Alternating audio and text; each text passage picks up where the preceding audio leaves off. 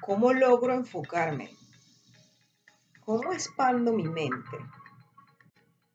Los pensamientos son representaciones de cómo percibimos la realidad. Corresponde a un flujo de ideas, juicios, opiniones que salen de la mente, circulan en el cerebro a través de nuestra red neuronal e imprimen una emoción afectando nuestra manera de sentir y reaccionar. En pocas palabras, nuestros pensamientos determinan nuestro estado emocional y la manera de actuar. La mayoría de las veces no estamos conscientes de cómo los pensamientos determinan y condicionan nuestra vida. Ahora bien, ¿cómo detecto que me estoy dejando llevar por las circunstancias? ¿Cómo me doy cuenta que estoy sintonizando con pensamientos negativos? Primero respira, cierra los ojos, respira. Siente el ritmo de tu respiración, concéntrate y realiza este ejercicio por lo menos cinco minutos. Obsérvate. Recuerda tus momentos de alegría y agradece. Observa los comentarios de las personas, las quejas y fíjate la realidad que esa persona está creando es un punto muy importante, y estar consciente de la situación actual, de la realidad actual y ser objetivos, no críticos, sino objetivos. Esa persona tiene su proceso, tú estás en el tuyo. Obsérvate y ve cómo deberías de pensar y cómo esos pensamientos están afectando la realidad. No emitir juicio ni críticas. Cada persona tiene un proceso. Hay que enfocarse en el proceso personal. Es mejorar y vivir con la, con la felicidad en cada momento de la vida. Hay que ser compasivo con el otro. Hay que respetar el proceso del otro. ¿No?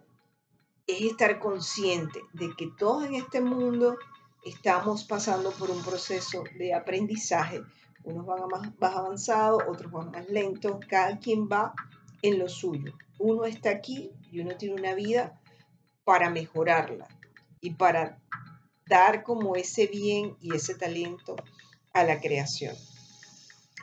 Nosotros somos responsables y creamos nuestra realidad. No podemos olvidar que se nos pueden presentar situaciones complicadas. Pero si las tomamos con discernimiento y sabiduría, saldremos adelante. Es necesario desarrollar la empatía con nosotros mismos y hacia los demás. Hay que ser honestos, sinceros, correctos y buscar mejorar en cada uno de los aspectos de nuestra vida. Oprah Winfrey dice, la lucha de mi vida generó empatía. Podía relacionarme con el dolor, ser abandonado y que la gente no me amara. La vida es un constante flujo de energía. La vida es creación y acción. Si nuestros pensamientos son amorosos y compasivos, cambiaremos la vibración que emitimos y como resultado sentiremos armonía, equilibrio y aceptación.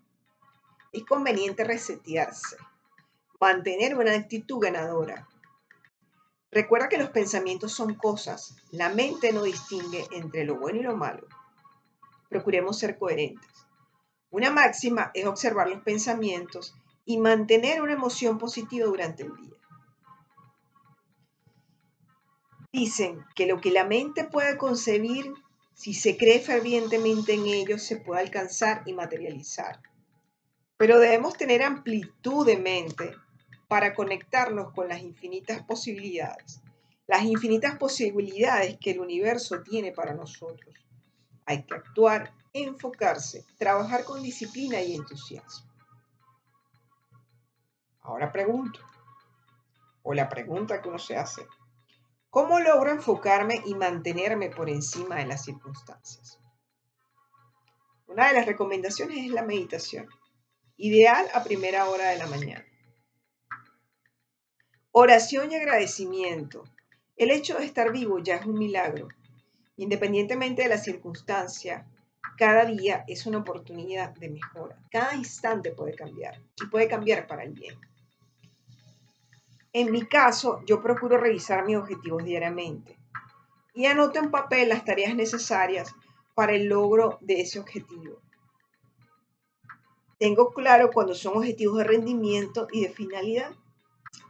Los objetivos de rendimiento son los que dependen el 100% de mis acciones.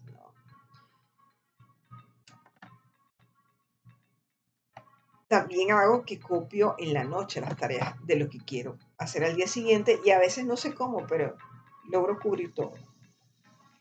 Bueno, aquí escribo los pasos de la rutina que aplico para, para enfocar mi mente. Leo mi meta en voz alta, el objetivo que deseo alcanzar. Visualizo el objetivo. Procuro conectar pensamientos de logro y triunfo con emoción positiva. Evito la fantasía. Evito la idealización. Es crear ese escenario de esa situación, tener la energía positiva de que uno va a salir adelante. Se agradece. Anoto la fecha. Y es para llevar un cronograma de los seguimientos de hábitos. Escribo las estrategias y las tareas asociadas. Leo y reviso las estrategias y las tareas. Me dispongo a realizar mis actividades con disfrute y buena energía. Me enfoco en hacer las tareas que corresponden y sentir que ese bien ya es mío. También anoto las horas que le he dedicado a esa actividad o las que le voy a dedicar. Si voy a hacer, trabajar en un proyecto, entonces ese proyecto es de 10 de la mañana a 12 corresponde a todo lo que es la parte de, promoción, por mencionar una tarea. De 2 a 3, seguimiento de X proyecto. Y procuro en esos bloques hacer las tareas que, que anote cumplir con lo que uno escribe. Es importante tener fe. La fe la definen como la certeza de lo que no se ve. La fe es la sustancia y es la chispa, es creer de que eso va a ser. Y así como el amor, la fe es una, es una emoción positiva, uno le impregna esa energía buena a lo que se está haciendo en el día, porque es lo que uno emana, lo que uno recoge. Dicen que lo que sale de uno regresa a uno. Eso uno tiene que estar consciente de eso. La fe puede funcionar a través de autosugestiones y pensamientos positivos. Y la fe combinada con emociones positivas eleva la energía, eleva la vibración. Y así nos conectamos con el universo, con la fuente. Recomendaciones para mantener el enfoque. Se debe soltar, disfrutar el proceso y no pensar en el resultado. El universo, la ley, sabe cómo hacer su parte. Concentrarse por lo menos 10 minutos por día en lo positivo, en agradecer que estamos vivos. Convertirse en observador, analizar cuando uno se siente débil y con baja vibración. Uno debe encontrar su paz mental y concentrarnos en la felicidad, el equilibrio y el balance. Si nos preocupamos o tenemos miedo, no estamos confiando, no creemos y retrasamos los procesos. Eliminar cualquier elemento que genere infidelidad infelicidad, confrontar la infelicidad, identificar las cosas, situaciones y experiencias que causan tristeza y buscan la manera de cambiar ese efecto en nosotros. Hay que buscar cambiar el efecto que esa tristeza genera en uno. Hay situaciones que a uno no le gusta,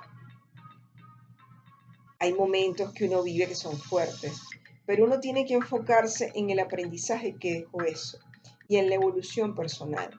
También es importante em, decir no y no dejarse influenciar por lo que los otros piensen o opinen de ti. O sea, uno tiene que buscar su mejora continua, hacer el bien a los demás y ser compasivo por sobre todas las cosas consigo mismo. Como dije anteriormente, hay condiciones y situaciones en el mundo que causan mucha tristeza e indignación. Pero una manera de cambiar esa tristeza es por, por alegría es colaborando con la gente, apoyando con empatía y compromiso y seguir adelante. Si uno ve algo que a uno no le gusta, que uno le genera tristeza, mandar bendiciones es una buena opción. Y hacer lo que puedas hacer en ese momento, por el bien hacia el otro, por la bondad, un gesto bondadoso hacia el otro.